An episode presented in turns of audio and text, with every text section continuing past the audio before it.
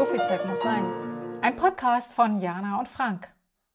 Heute wollen wir uns unterhalten über ein Buch. Frank liest seit mehreren Wochen oder hat gelesen mehrere Wochen lang das Buch Der Stille Don von Michael Scholachow und mir immer wieder davon vorgeschwärmt, immer wieder gesagt, boah, das muss ich lesen, das muss ich lesen. Hat aber auch immer wieder gesagt, oh, es ist auch ganz schön krass, was da so dargestellt ist. Und deswegen haben wir beschlossen, heute dieses Buch zu besprechen. Ich möchte mich von dir, Frank, überzeugen lassen, das Buch zu lesen. Und deswegen möchte ich, dass du mir ein bisschen was darüber erzählst. Ich habe ein paar Fragen und vielleicht hast du ja auch Fragen an mich, wie ich das dann so aufnehme. Und wir schauen mal, wir schauen mal, was dabei am Ende rauskommt. Ich bin gespannt. Ich sage mal noch ganz kurz vorab. Michael Scholochow hat das Buch Der Stille Don 1928 also ist das Buch rausgekommen zum ersten Mal. Es ist, äh, hat vier Bände insgesamt. Ich weiß nicht, wie viele Seiten, das darfst du alles gleich sagen. Es spielt über die Zeit des Ersten Weltkriegs und die Oktoberrevolution, ist Geschichte pur. Und jetzt schon meine allererste Frage an dich, ganz kurz. Worum geht's? Also im Grunde ist es eine Liebesgeschichte also um dir das schon mal schmackhaft zu machen, ja, zwischen den zwei Hauptprotagonisten, die fängt im ersten bis zweiten Kapitel an und findet ein leider nicht so schönes Ende äh, kurz vor Schluss äh, zwischen Grigori, der also der Hauptprotagonist des Buches ist, und Axinia, die, in die er verliebt ist, die er aber nicht heiraten darf und so weiter und so fort. Also halt so eine klassische tragische Geschichte, die sich durch das ganze Buch zieht und die sich abspielt vor dem Hintergrund eben dieser unglaublichen gesellschaftlichen Umwälzungen, weil es geht nicht nur um die Oktoberrevolution, es geht ja darum, was macht das mit Dorfgemeinschaften wie dieser Dorfgemeinschaft am Stillen Don, diese Kosakendorf Tatarski, wenn die Moderne über sie hereinbricht, in Form eines Krieges und einer Revolution, wenn alle alten ja, Strukturen, wie so ein Dorf funktioniert, zerbrechen am Ende. Das ist sozusagen, wenn du so willst, der Inhalt des Buches. Also es wird die Geschichte eines Dorfes beschrieben und eine Liebesgeschichte, die dort sich abspielt. Aber natürlich ist es eine unendliche Menge von Personal und auch eine unendliche Menge von Schauplätzen. Hm.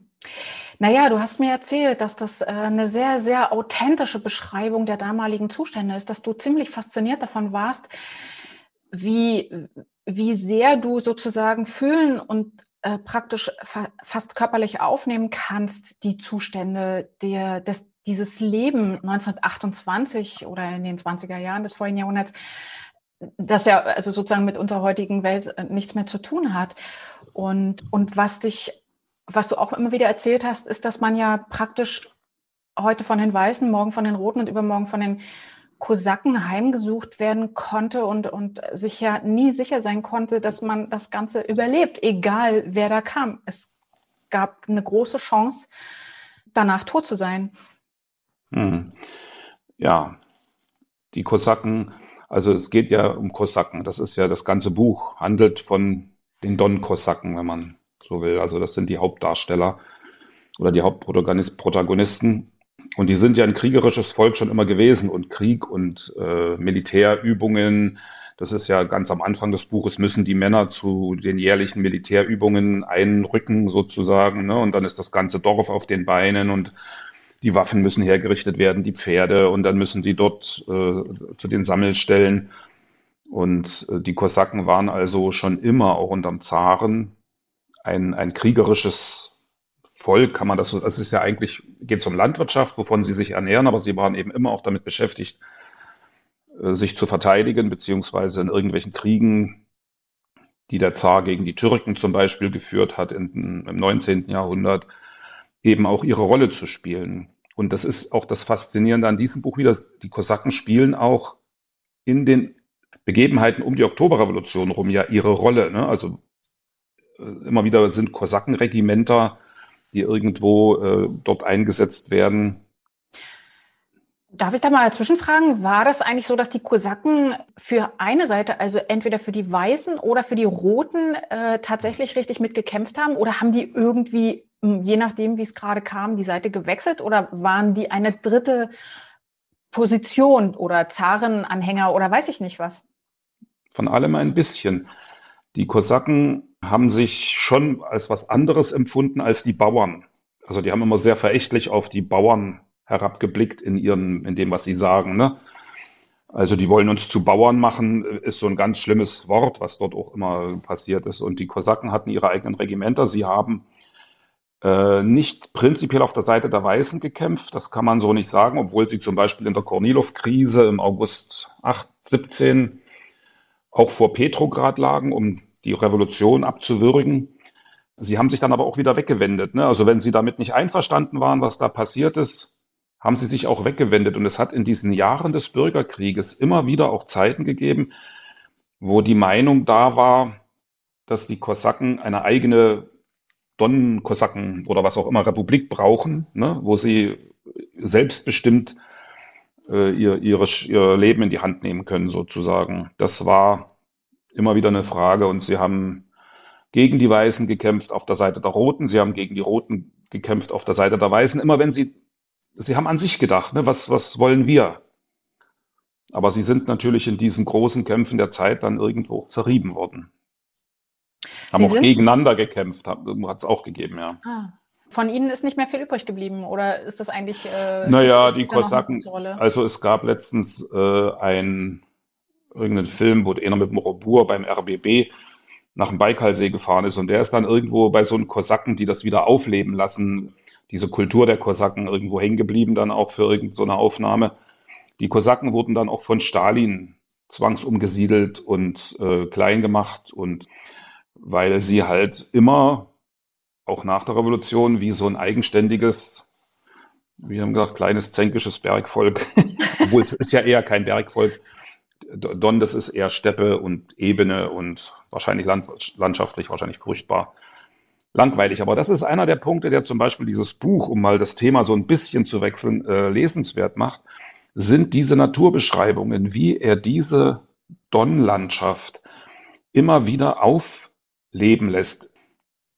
Das ist einer der Punkte an dem Buch, die es halt literarisch auch zu einem, einem Genuss machen, es zu lesen. Also es geht ja nicht nur um die Politik, es geht ja um Geschichte und es geht darum, dass es einfach, dass alles gut geschrieben ist. Also einfach ein Vergnügen, es zu lesen. Also es ist ja russisch im Ursprung und ich habe eine Übersetzung von, weiß ich jetzt hier gar nicht wem. Es ist einfach schön. Ne? all die Beschreibungen des Dorflebens, der Technik, die die verwendet haben, die Beschreibung der Tiere, die dort sind, also der Tiere sowohl die frei dort leben, ne, als auch der Tiere, die sie als Nutztiere verwenden, äh, die Beschreibung, wenn das Eiswasser des Don schmilzt oder beziehungsweise aufbricht und wenn das Don über die Ufer tritt und all diese jahreszeitlichen äh, Umwälzungen, von Hitze und Kälte und alles. Das ist alles so schön geschrieben. Es, es ist einfach beglückend. Das muss man so sagen. Ich äh, kann es gar nicht anders. Ich meine, man müsste jetzt vielleicht Stellen sich raussuchen, um irgendwie dazu mal ein Gefühl dafür zu bekommen. Man muss dazu auch Lust haben, das zu lesen. Das ist natürlich auch klar. Ne? Also wenn man jetzt Naturbeschreibungen oder beziehungsweise sowas eher langweilig findet, naja, dann. Hm. Naja, genau diese Frage wollte ich dir jetzt als nächstes stellen. Und zwar, das Buch ist ja über 100, nee, noch nicht ganz 100 Jahre alt. Und weil du gerade so beschreibst, dass es sehr blumig, sehr ausufernd, sehr, sehr weitschweifig, ähm, ja, Landschaft, Mensch und Tiere beschreibt, ist es langweilig? Wird es langweilig? Ist Nein. es ein bisschen so, dass man denkt, die Sprache, oh, so ein bisschen, oh, schlafe ich jetzt drüber hm. ein? Nein, ich nicht. Also ich nicht. Ich habe nur gesessen und mich gefreut. Also ich war immer wieder bei der zehnten Beschreibung von irgendwelchen Gänsen, die dort geschrien haben oder losgeflogen sind, immer wieder beglückt, geradezu äh, so teilnehmen zu dürfen an dieser, an diesem Leben noch in der Natur. Es ist ja faktisch ein Leben, das die geführt haben, was noch vorindustrielles Zeitalter war. Egal, ob es jetzt um die Landwirtschaft geht, also sie hatten schon diese und jede Maschine, ne? Äh, beim, aber es wurde eben auch noch viel per Hand gemacht und sie haben mit Pferden und Ochsen gearbeitet, auch in der Kriegführung. Ne? Also äh, das erste Gewehr, die hatten dann schon Gewehre und natürlich auch Maschinengewehre irgendwann. Aber sie haben halt aus dem Pferd sich geschwungen, Säbel gezogen und sind Attacke geritten. Es ist alles noch ein bisschen vor, also vor, wie eine, aus, die Vormoderne sozusagen. Ne? Also wie ein Leben, was es so wahrscheinlich nicht mehr gibt. Also was ich auch nicht leben könnte, das ist ja das Verrückte daran. Ich könnte so nicht leben. Ich bin Stadtmensch, ne? Ich äh, und verliere mich in dieser, ich verliere mich sehnsuchtsvoll in diesen Beschreibungen. Wie so etwas, das habe ich nur nie erlebt. Ja, also sowas mit der Natur eins sein, äh, ne, in den Jahreszeiten, das alles mitmachen, Winter, Sommer, ne, diese, also all diese Dinge und auch nichts anderes haben. Also es gab ja nichts, womit die sich abgelenkt haben. Die haben nicht gelesen, die haben nicht ferngesehen sowieso nicht, Radio gab es nicht. Also die waren ja nur mit sich beschäftigt ne? und mit, mit der Natur halt und mit ihren Tieren und, und so. Hm. Nun geht es, wie du selbst gesagt hast, ja in dem Buch schon ziemlich sehr auch um viel Brutalität, um Armut, um Hunger, um Vergewaltigung und Unrecht. Es geht um eine Liebesgeschichte, die am Ende ja wohl gar nicht mit einem Happy End endet. Es geht auch ums pure Überleben, was also äh, du, du, das klingt jetzt fast ein bisschen ähm, euphorisch, so sehnsuchtsvoll, aber Könntest du dir vorstellen, wenn man das Ganze auf die heutige Zeit überträgt, also nicht in der alten Zeit von damals lebt, sondern wir leben ja heute mit diesem, da kann ein Terroranschlag kommen, da kann ein Bombenanschlag kommen, da kann eine Drohne kommen, die einen zersprengt. Diese, dieses Gefühl von wirklich ausgesetzt sein und dem Ganzen nicht entkommen können. Geht dir sowas dabei auch mal durch den Kopf oder ist das für dich gar nicht, äh, gar kein Thema dann, wenn du sowas liest?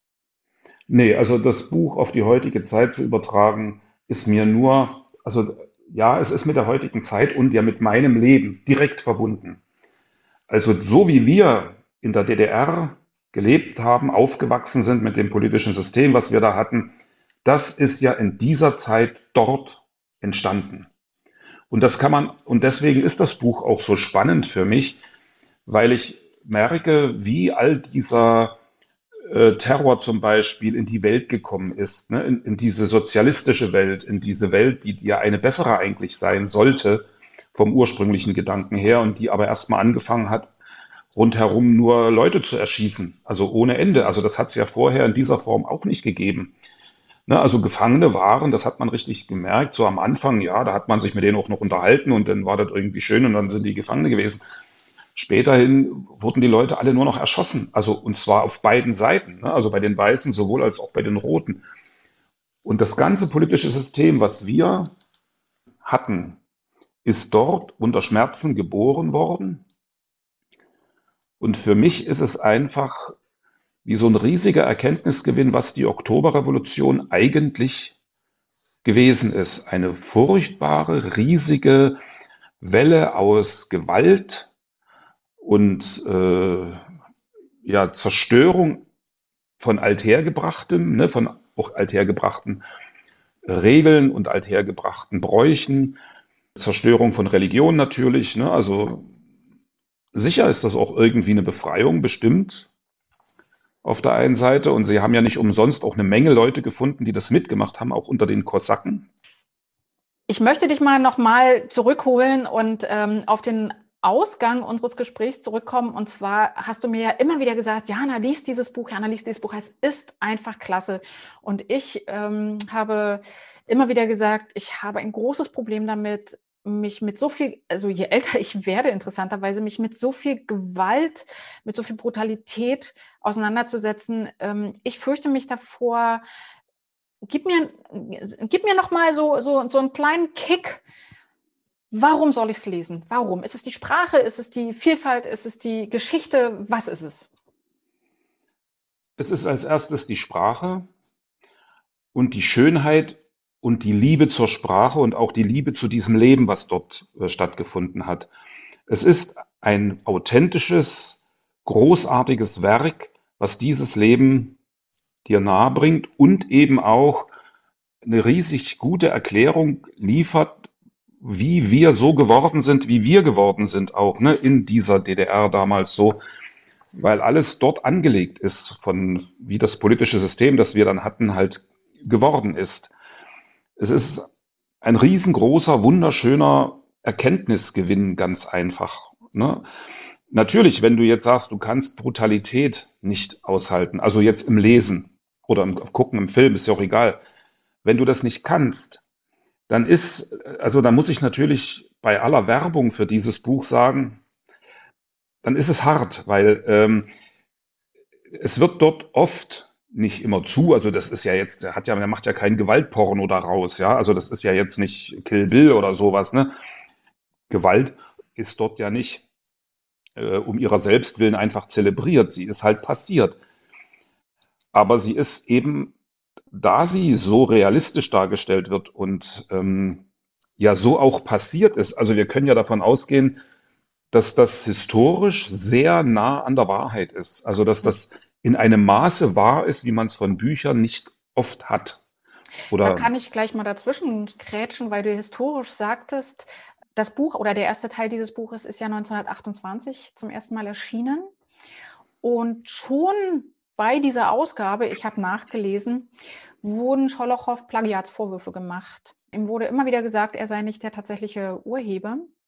Und es gibt auch äh, total wilde Thesen äh, zur Entstehung des Buches und auch zur Rolle von Scholochow. Denn 1941 erhielt er für dieses gesamte Werk dann, für das vollständige Werk, den Stalin-Preis und 1965 folgte der Literaturnobelpreis. Was ja mal witzig ist, um da mal einzufügen. Ein Buch, was einen Literaturnobelpreis und den Stalin-Preis bekommt, das haben bestimmt auch nicht viele. Also gleichzeitig, ja. Finde ich schon wieder witzig. Mit dem Stalin-Preis, das wusste ich gar nicht, ja. Hm, Finde ja. ich lustig. Hast du äh, dazu irgendwie auch noch irgendwelche Informationen? Also hast du dich mal damit beschäftigt, äh, wie das hm. sein kann, dass, dass der äh, Nobelpreis falsch vergeben wurde oder welche Ro Rolle Scholochow gespielt hat? Also ich habe dazu gelesen, ja, äh, ich bin ja über diesen einen Film, du wolltest ja über die Filme noch reden, an dieses Buch gekommen letztendlich. Und in dem Zusammenhang habe ich auch viel darüber gelesen, was mit Scholochow und diesen Plagiatsvorwürfen, sogar die Theorie habe ich irgendwo gelesen, dass Scholochow gar nichts damit zu tun hat, dass das irgendein weißgardistischer Offizier geschrieben hat, was ich nachvollziehbar fände, muss ich mal ganz ehrlich sagen, ne? weil die Roten kommen da nicht gut weg in dem Buch. Also Stalin-Preis ist mir völlig rätselhaft, das muss man mal ganz ehrlich sagen. Es spricht ja dafür, dass die dort auch tatsächlich unabhängig von politischer, von politischem Inhalt Literatur, große Literatur geschätzt haben. Also auch Stalin meinetwegen. Ich weiß ja nicht, ob der den Preis selber vergeben hat, wahrscheinlich ja eher nicht. Mir ist es egal, muss ich ganz ehrlich sagen. Die Literaturwissenschaft hat mal diese Meinung gehabt, mal jene Meinung gehabt, dann tauchte mal hier wieder was Neues auf, dann waren sie wieder der Meinung, nee, könnte doch gut Scholochow gewesen sein. Und ne, also es, es ging auch immer hin und her. Offen gestanden ist es mir egal, weil ich sage, das Buch hat den Literaturnobelpreis verdient. Auf alle Fälle das Buch als solches. Und wer immer es geschrieben hat, wahrscheinlich wird er ja dann tot gewesen sein oder was weiß ich, ne? Oder vielleicht war es ja auch Scholochow, hat diesen Literaturnobelpreis verdient, auf alle Fälle. Es gibt, also weiß ich nicht, ich kenne ja nun nicht alle Literaturnobelpreisbücher, um Gottes Willen, aber für mich überhaupt keine Frage. Und an so einer Stelle ist es mir, wie gesagt, geht es mir ums Buch und ob das nur Scholochow geschrieben hat oder ob er da irgendwo das Werk zählt. Es ist da, Ne? Und es geht ja noch nicht mal darum, dass man heute sagt, oh Gott, hat er dann zu viel Geld dran verdient? Die haben damals alle nicht viel verdient, weißt du? Und das ist, ist mir egal. Du hast gerade schon gesagt, du hast, äh, du bist auf das Buch an sich gekommen, weil du einen Film gesehen hast. Jetzt habe ich auch da nochmal nachgeschaut. Es gibt viermal die Verfilmung äh, von diesem Buch vom Stillen Dorn, und zwar von 1930, von 1957, von 1992 und von 2015. Welcher hat dich denn da nun inspiriert? Es war die von Sergei Gerasimov von 1957. Und ich hatte das Gefühl, also das ist noch gar nicht so lange her, saß ich auf meinem Bett oben, habe äh, irgendwie, keine Ahnung, Mediatheken und bin dann auf, in der MDR-Mediathek auf diesen Film gestoßen und habe angefangen zu gucken und war verloren. Ich habe den, in, weiß ich nicht, in zwei Nächten habe ich die drei Teile da durchgeguckt. Toller Film und ich habe gedacht, ja, 57, das macht auch Sinn. 56 war der 20. Parteitag mit der Geheimrede Khrushchevs, ne, wo also die stalinischen Verbrechen aufgedeckt wurden. Und danach gab es ja künstlerisch wieder so eine kleine Tauwetterperiode, ne, wo man wieder vieles machen konnte, auch in der Sowjetunion. Und das passt gut dahin. Und der Film hat halt den Vorteil, dass man das Gefühl hat, dass ich das Gefühl hatte, so ist es gewesen. Ich will einen Film von 1992 oder 2015, also das ist vielleicht jetzt ungerecht, aber möchte ich überhaupt nicht sehen. Ich kann diese historischen Filme, die man heutzutage macht, wo, die, wo man den Leuten, allen Schauspielern ansieht, dass sie nicht aus dieser Zeit stammen, dass die Kostüme nicht aus dieser Zeit sind, dass das alles gefaked ist. Es ist und da hatte man noch das Gefühl, das waren Originalschauplätze, weißt du, so eine Hütten hat es gegeben mit Lehmböden oder was weiß ich, ne, so diese ganzen Geschichten es war noch nah, die Lebensweise nah an dem, was damals war. So, und deswegen hat mir der Film, die Schauspieler waren gut. Es ist natürlich vieles, der Krieg zum Beispiel kommt in dem Film gar nicht so viel vor. Ne? Also so viel, wie er im Buch einnimmt, hat er im Film nicht. Mhm. Also ich kenne die anderen Filme nicht. Ich kenne den von 1930 nicht. Ich kenne 92 und 2015 nicht. Ich kenne nur 57. Mhm. Und fand ich gut. Sergei Gerasimov, einer der Großen des sowjetischen Kinos. Und dann sozusagen abschließend die Frage, eher Film oder doch lieber die 1000 Seiten oder wie viele Seiten waren es eigentlich insgesamt? 1800 Seiten. Also 1800 Seiten lesen? Fragezeichen? Lesen, auf alle, also beides. Äh, der Film hat seine eigene, man sollte vielleicht zuerst den Film gucken, weil man sich mit dem Buch dann steigert. Weil das Buch ist einfach dann, dann weiß man auch schon, was passiert. So im Groben ist von manchen Dingen nicht so sehr böse überrascht, ne? Also weil äh, der Film, äh, das Buch hat ja so ein bisschen wie Game of Thrones, sag ich mal, ne? Also Song of Ice and Fire. Es sterben immer viele Lieblinge, ne? Also Leute, an die man sich so gewöhnt hat und die sterben dann einfach, ne? Werden umgebracht, sterben so, keine Ahnung. Es ist ja kein Buch, wo irgendwie einem, wo das auf ein Happy End zuläuft oder so. Also wo man denkt, alles wird gut, ne? Das passiert einfach nicht wirklich. Und auch das Ende, dass der Grigori hier in dem Stillen Don seinen, dass er als letzten Überlebenden seiner Familie sozusagen seinen Sohn am Ende in die Arme schließt. Äh, und damit ist das Buch zu Ende. Das ist zwar schön irgendwie, aber man weiß ja aus der Historie, dass das nicht das Ende ist. Ne? Er muss ja weiterleben da und er wird sich politisch auseinandersetzen muss. Vielleicht wird er erschossen, weil er bei den Weißen war. Ne? Das weiß man alles nicht. Mhm. Also großes Thema, ne? All diese hm. elternlosen Kinder, die dort zu Hunderttausenden durch die Gegend gezogen sind damals. Man kann sich alles nicht vorstellen. Ja. Hm. Jetzt habe ich richtig Gänsehaut bekommen, als du das beschrieben hast, das Ende des Buches. Okay, also ich hm, finde es wirklich spannend, was du jetzt gerade erzählt hast. Ich äh, glaube, ich habe doch Lust, vielleicht doch als allererstes erstmal den Film zu gucken. Das finde ich sehr ungewöhnlich. Normalerweise ähm, finde ich Filme meistens nicht so gut. Also wenn es um gute Literatur geht, ist, ist das Buch ja mehr oder weniger doch besser.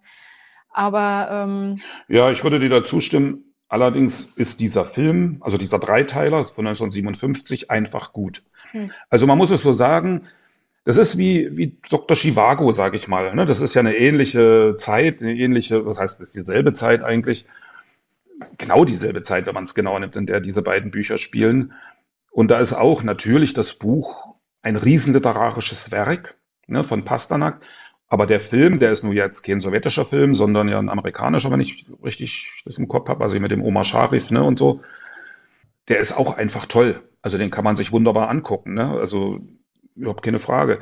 Was in beiden Filmen im Vergleich zum Buch passiert ist, dass die, die furchtbare Brutalität der Umbrüche und, und so, dass das nicht so rüberkommt. Also, dass das in den Filmen wird das immer entschärft. So ein bisschen. Das ist vielleicht ja, insofern gerade, gerade für dich gar nicht so schlecht, mit dem Film mal anzufangen. Ja. Ja. ja. Mhm. ja. Was mich beeindruckt hat, ich habe parallel zu dem stillen Don, ne, ja, das ist also nur der erste Teil, habe ich noch das Buch in der Hand von Rabinowitsch, die Sowjetmacht so eine wissenschaftliche Abhandlung, aber sehr leicht lesbar geschrieben über 1917 und 1918. Und was mich schwer beeindruckt hat, das ist eine Geschichte, die im Stillen Don vorkommt. Die Kosakenarmeen werden nach Petrograd geworfen, August 1917, also noch vor der Oktoberrevolution, um die revolutionären Tendenzen niederzuschlagen, um Kornilov, so ein General, als Diktator zu installieren. Und das wird hier in diesem wissenschaftlichen Buch äh, ziemlich gut beschrieben, also ziemlich ausführlich beschrieben, diese ganze Kornilov-Affäre. Und was mir halt gut gefallen hat, sie kommt im stillen Don vor. Hm. Und während in diesem wissenschaftlichen Werk man das ja sieht, aus der Sicht des Wissenschaftlers, ein bisschen Draufsicht aus allen Richtungen, ist das Stille Don. Sie fahren mit dem Zug Richtung Petrograd und dann streiken aber die Bahnarbeiter und lassen sie nicht weiter und wollen äh, verhindern, dass sie nach Petrograd kommen, ja, und sie werden dann aus den Waggons geschmissen, dann kommen Agitatoren, bolschewistische Agitatoren aus allen Ecken und labern sie voll, ne, und sie sollen nicht und dann machen sie auch nicht, ne, also alles so eine Geschichte, es, es spiegelt sich hier so ein bisschen, mhm. finde ich toll. Und was ich auch toll fand in diesem Buch, das möchte ich nochmal sagen, der Stille Don, es ist absolut ideologiefrei. Also es gibt da drin, und deswegen wundert mich der Stalin-Preis so ein bisschen, muss ich sagen, es gibt darin keine Propaganda. Null. Null. Während ich letztens bei dem Harry Türk ja eine halbe Seite Propaganda hatte, dann bei dem Tal der sieben Monde, ist hier drin null Propaganda. Lenin, wir reden von der Oktoberrevolution. Wir reden von Russland. Lenin kommt ein einziges Mal vor in dem ganzen Buch, also in 1800 Seiten. Und wie kommt er vor? Da streiten die sich in irgendeinem Waggon, also von einer Front zur anderen gefahren werden oder was auch immer ob Lenin, ob der nicht doch ein Kosak ist.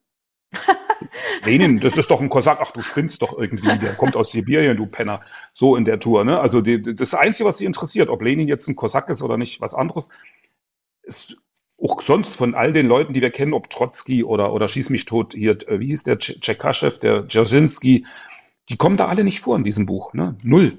Es wird wirklich ausschließlich aus der Sicht dieser ja. Gegend, die so nördlich vom Kaukasus, äh, nördlich vom Schwarzen Meer liegt, geschrieben.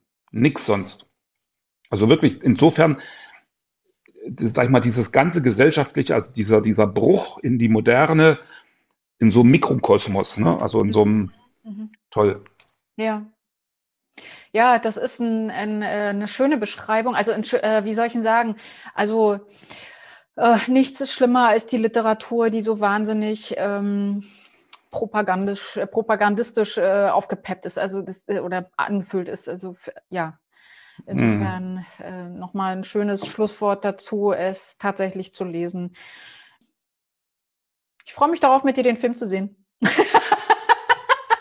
ja, den müssen wir wahrscheinlich irgendwie besorgen. Ich glaube, den gibt es so. Vielleicht ist er noch in der Mediathek. Mal gucken. Ansonsten. Nee, aus der Mediathek war er dann raus. Also mal schauen. Wird schon irgendwie kriegt man den bestimmt äh, wenigstens als DVD gekauft. Keine Ahnung. Mal schauen. Okay, das soll es gewesen sein. Dankeschön. Ich danke auch. Bis zum nächsten Mal.